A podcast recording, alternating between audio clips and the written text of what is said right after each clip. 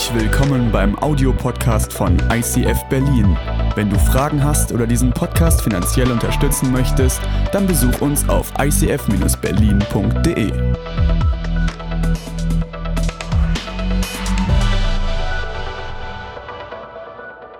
Wir sind gerade mittendrin in dieser Themenreihe Dream On, Gebete eines Träumers. Es geht um die Geschichte von Josef und ich weiß nicht, wer sie von euch kennt. Josef, dieser jüngste von elf Brüdern, der kommt mit diesem Traum, ähm, der von seinem Vater bevorzugt wird, von ihm bunte Kleider geschenkt bekommen. Er hat diesen Traum zweimal hintereinander dass einmal die Ehren in Form seiner Brüder sich vor ihm verneigen und auch Sonne, Mond und Sterne sich vor ihm verneigen. Und er kann diesen Traum nicht einordnen, außer dass er wusste, das ist ein Traum von Gott, den er leben möchte.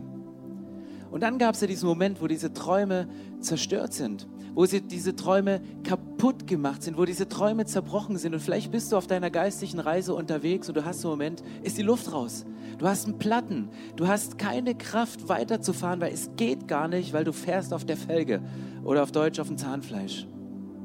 Und damit ich nicht an Menschen vorbeipredige, möchte ich mal sammeln auf Zuruf von dem, was, was ihr mir gleich sagen werdet.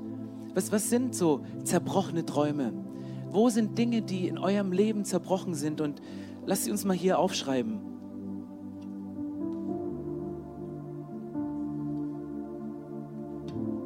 Kannst du vielleicht schreiben, André oder Clara? Du bist, du bist im Schulbuchverlag. Ich hätte Angst, dass ich Rechtschreibfehler mache. Ähm, aber Clara ist safe, ist cool. Was, was, was glaubt ihr, vielleicht aus eurem Erleben oder wenn es zu persönlich ist, was kennt ihr von Freunden, wo, wo Träume zerbrochen sind? In welchen Bereichen des Lebens? Wie bitte? Kind. Kinderwunsch unerfüllter Kinderwunsch.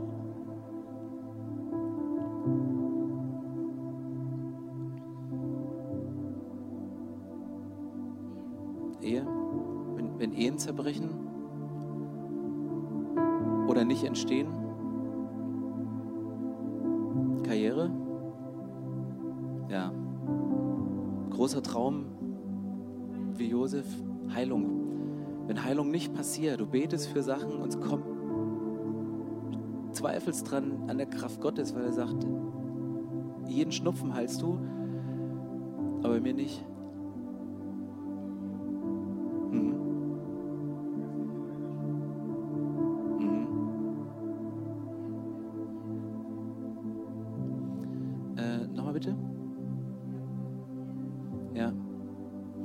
Familienangehörige zu Jesus finden. Traum, wo vielleicht Großeltern schon für gebetet haben und es nicht passiert. Oder Partner nicht gläubig sind und man wünscht sich es extrem und es ist ein Traum, eine Verheißung vielleicht von Gott. Vertrauen. Du hast geistliche Leiterschaft. Vielleicht ist für dich Kirche zerbrochen. Vielleicht bist du an, an einem Pastor oder an geistlicher Leiterschaft zerschellt.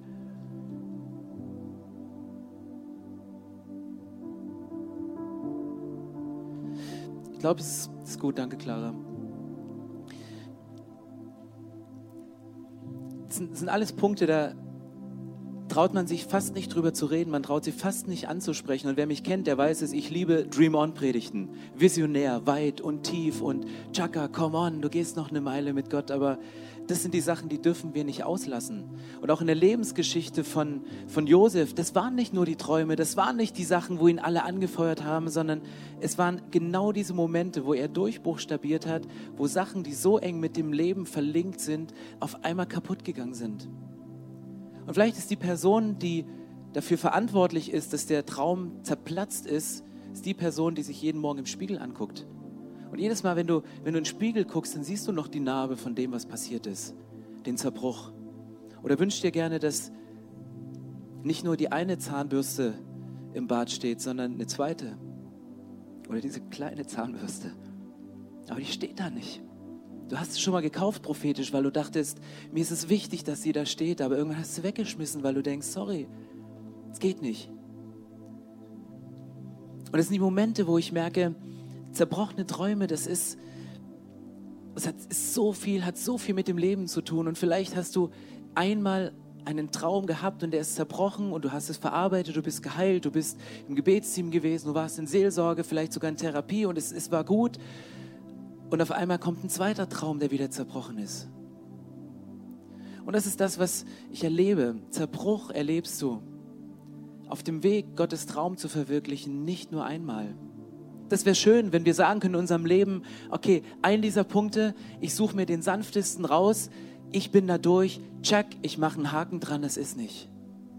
Aber nein, das ist nicht. Wir leben unser Leben und manchmal ist es so, ein Leben kann wie ein Hammer sein, wo du sagst, ich bin gerade durch einen Zerbruch durch und es reicht eine Bemerkung eines Freundes, es reicht eine gebrochene Beziehung, es reicht einmal dieser Test, der wieder nicht positiv anzeigt und alle deine Träume sind kaputt. Und die sind zerbrochen und sie sind wieder und wieder zerbrochen.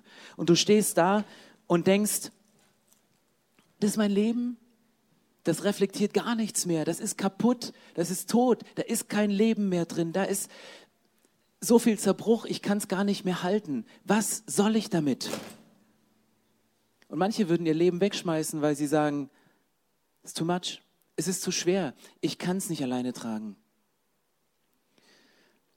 Lass uns in die Geschichte von Josef reingehen, weil das, was hier steht, dass du Zerbruch auf dem Weg zur Verwirklichung von Gottes Träumen für dein Leben mehrmals erlebst, hat Josef ganz genauso erlebt.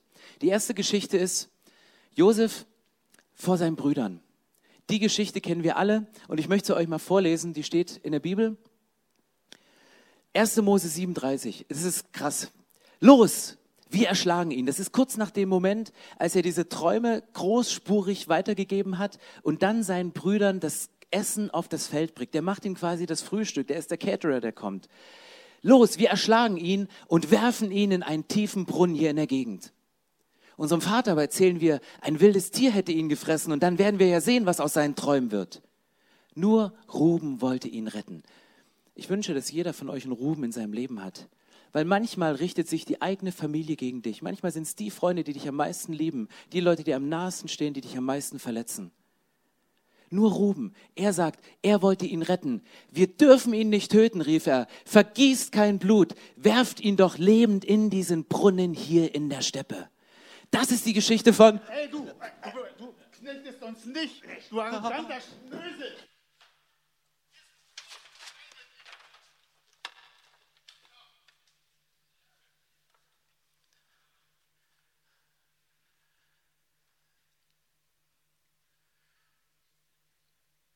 Bist du auf einmal am Boden der Realität angekommen. Tolle Brüder. Denkst du, Familie sitzt hinter dir und oh. Josef, Josef liegt am Brunnen, am Boden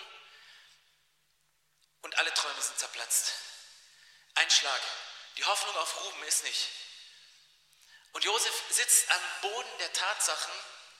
Das Kind ist in den Brunnen gefallen, seine Träume sind in den Brunnen gefallen.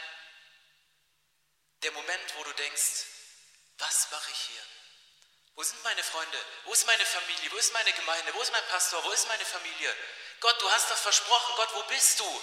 Ich sitze hier unten, es ist nass, es ist kalt, es ist eng, ich sehe ein bisschen Himmel, aber danke für diese Hoffnung beim Aufruf am Sonntag in der Kirche. Wenn ich nicht nach oben gucke, sehe ich kalte, nasse Wände und es ist einfach nur gefühlskalt. Ah, sie holen mich raus. Krass, meine Brüder, die, die, die holen mich raus und Ruhm, Ruhm hat sich durchgesetzt. Boah, starker Bruder. Ja, wie, was, was soll das? Wieso, wieso werde ich jetzt gefesselt? Wieso, wieso muss ich jetzt in, in diese Karawane und wieso habe ich schon wieder Fesseln dran? Wie? Ihr habt mich verkauft? Ihr verkauft mich, ihr, ihr verkauft mich nach Ägypten für Geld.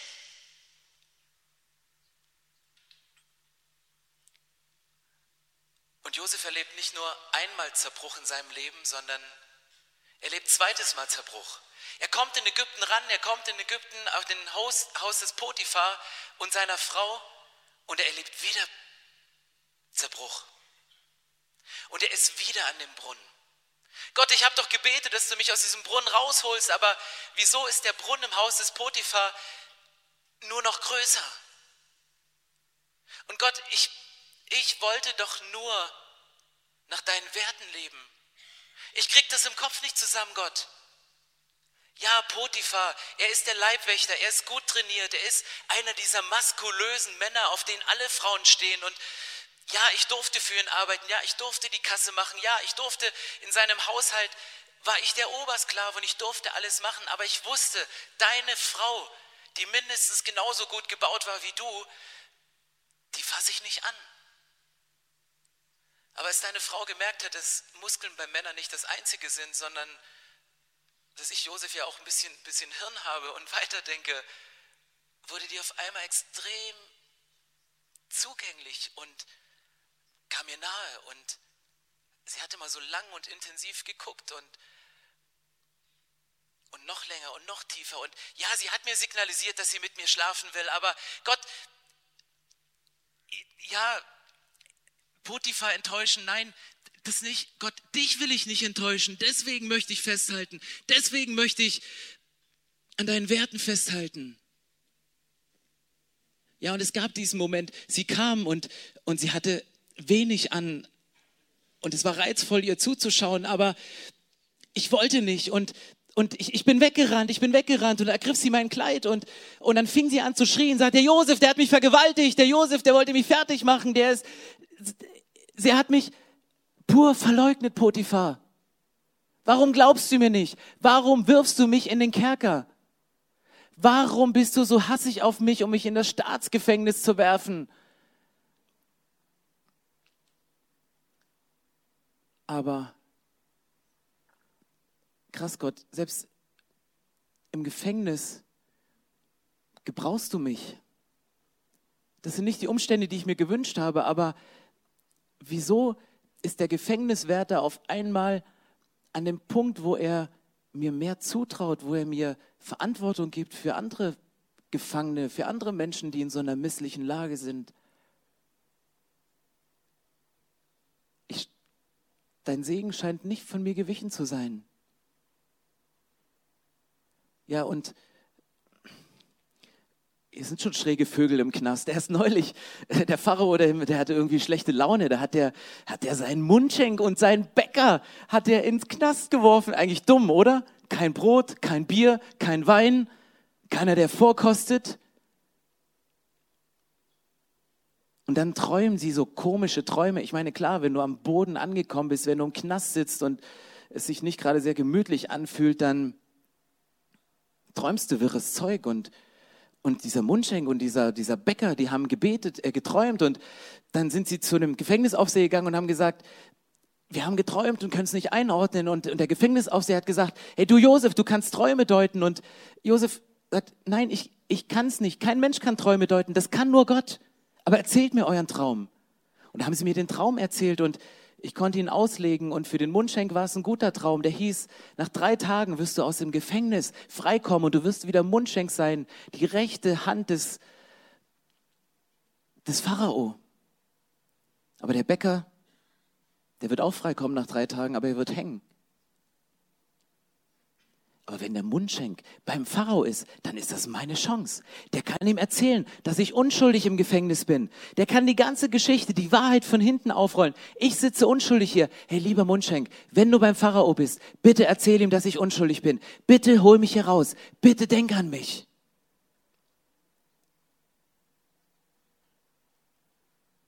Aber der Mundschenk dachte nicht mehr an Josef, sondern vergaß ihn einfach. Hey Gott, ich habe doch gebetet, ich hatte doch eine Möglichkeit, dass ein Freund mir hilft. Jemand, den ich mich anvertraut habe, jemand, dem ich von meinen größten Verletzungen erzählt habe, aber aus den Augen, aus dem Sinn. Er hat mich vergessen. Er ist weg. Und jetzt sitze ich hier und es erinnert mich genau so wie damals an die Zeit, wo ich im Brunnen saß und wie ich gefühlt wie aus göttlicher Hand dort wieder rausgekommen bin.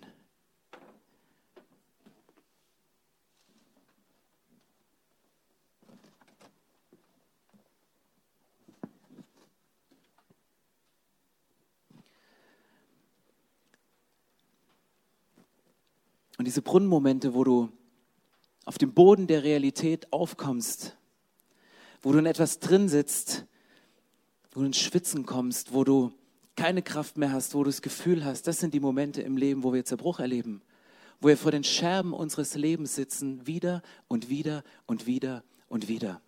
Und die Geschichte mit dem Mundschenk, die klingt hier so schön, weil du hast Hoffnung auf Menschen gesetzt. Du glaubst an jemanden, der dir hilft aus einer Situation und dann hoffst du, dass am nächsten Tag die Lösung kommt und sie kommt nicht. Dann hoffst du auf die nächste Woche und sie kommt nicht. Dann hoffst du, dass es nächsten Monat vielleicht klappt und es klappt nicht. Wisst ihr, wie lange es hier gedauert hat, bis der Mundschenk wieder an Josef dachte? Zwei ganze Jahre. Zwei lange Jahre. Zwei lange Jahre saß Josef mit diesem traumatischen Erlebnis der Brüder in den Brunnen geworfen zu sein, etwas Gutes für Gott zu wollen, dafür verleumdet zu werden, dafür in den Knast zu kommen und aus diesem Knast einfach nicht rauszukommen.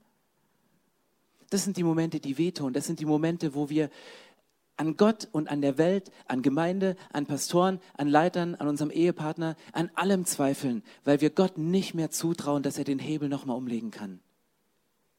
Und erst nach zwei Jahren des Zerbruchs holt Gott ihn durch ein Wunder raus.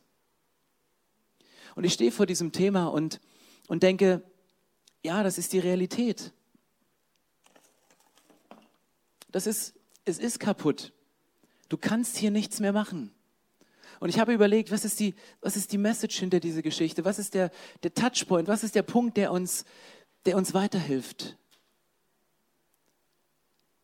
Nur weil du am Boden bist, ist Gott noch lange nicht am Ende.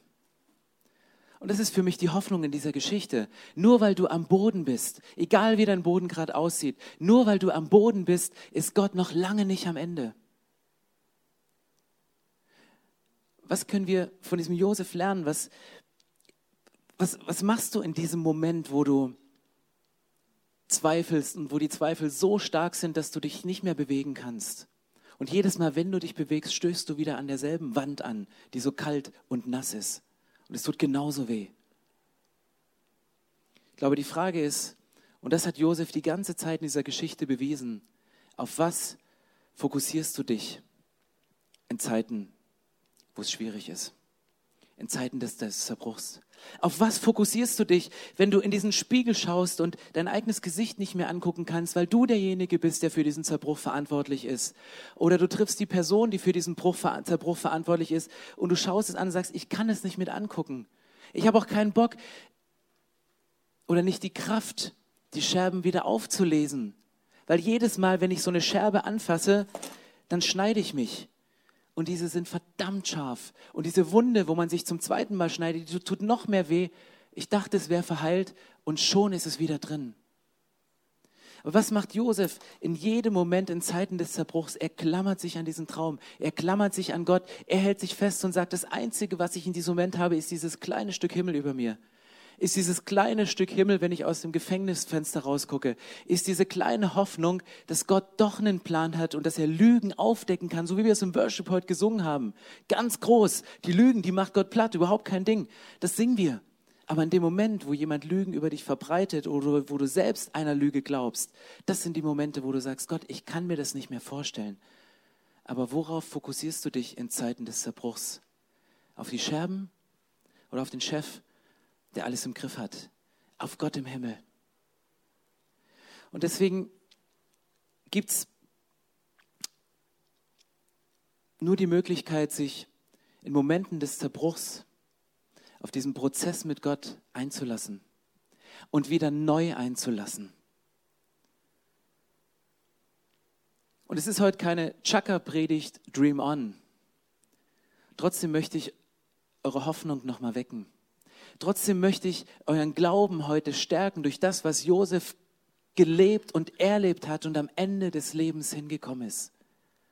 Weil für mich gibt es nur eine Möglichkeit, wie man mit Scherben in seinem Leben umgehen kann. Und das ist das, was die Kirche zu seinem anderen Ort macht als andere Orte. Dass man anfängt, die Scherben seines Lebens vor Gott zu bringen. Und das machen viele nicht, weil sie sagen, Gott, wie konntest du das zulassen? Ich habe doch für dich gekämpft und bin auf die Fresse gefallen. wieso konnte er mir das antun? Wie konnte es passieren? Manchmal kommen wir nicht aus unserer Haut, weil sich die Emotionen so gegen uns wenden, dass wir nicht die Kraft haben. Aber das ist das Einzige in deinem Fall, dass du die Scherben vor Gott bringst. Und dann passiert Folgendes, dass Gott diese Scherben nimmt und aus diesen Scherben etwas formt. Er formt etwas, wo du drauf guckst und denkst, hätte ich nicht gedacht. Wenn ich meine Scherben angefasst hätte, hätte ich mich geschnitten. Aber ich glaube, wenn du mit Scherben deines Lebens zu kämpfen hast, die nicht nur einmal kommen, mit Zerbruch, der immer und wieder hochkommt, hast du nur eine Chance, nämlich die zerbrochenen Träume deines Lebens Gott hinzulegen, sein heilendes Licht drauf zu richten und es zu lernen, unter den Scherben des Lebens zu tanzen. Klingt für dich jetzt vielleicht so weit entfernt von der, der derzeitigen Realität.